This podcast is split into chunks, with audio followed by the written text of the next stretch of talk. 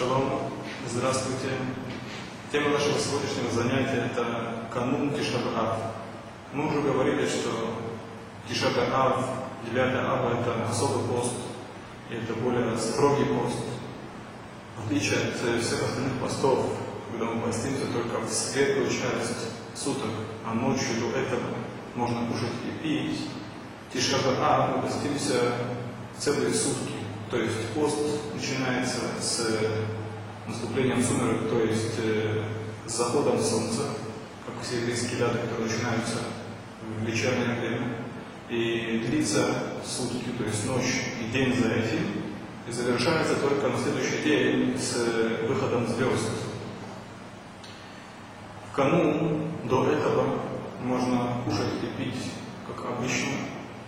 Опять же, мы упомянем о том, что не, не употребляют мясо и вино, как, э, впрочем, все дни до этого, начиная с Рошходышна.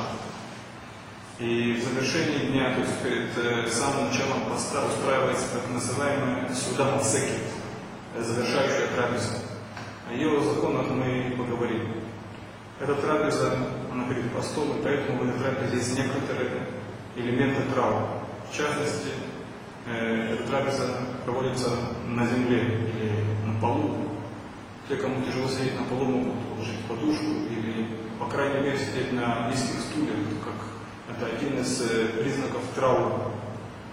Э, в этой трапезе участвуют несколько человек, каждый кушает ее поодиночке.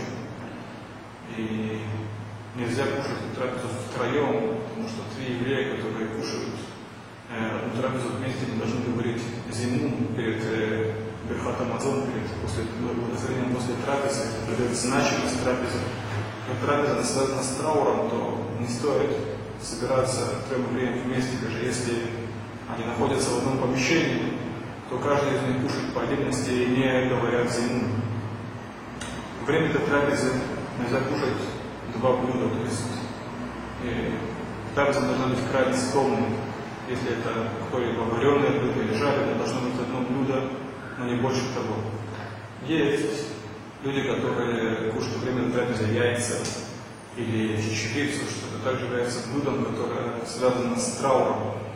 Опять же, если он кушает яйца или чечевицу во время этой трапезы, то он уже не может добавить э, другое варево, другое блюдо, так как нельзя кушать, мы уже говорили, два блюда в этой трапезе.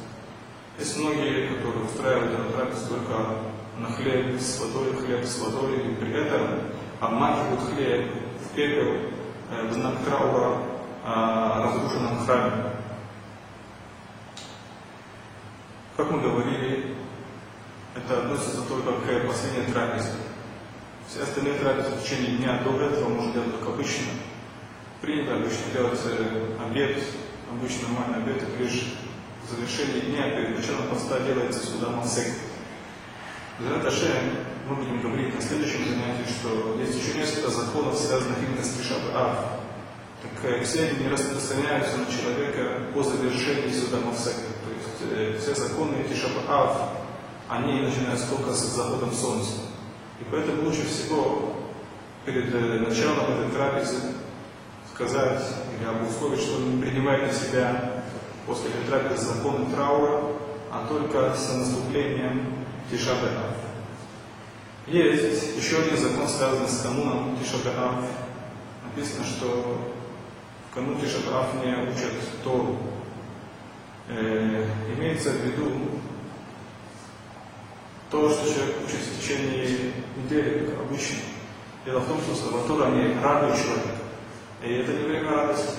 Как мы будем говорить в дальнейшем, Тишабеав также учат Тору, а только те отрывки, э, те э, места в Торе, которые говорят о разрушении и которые не радуют сердце человека.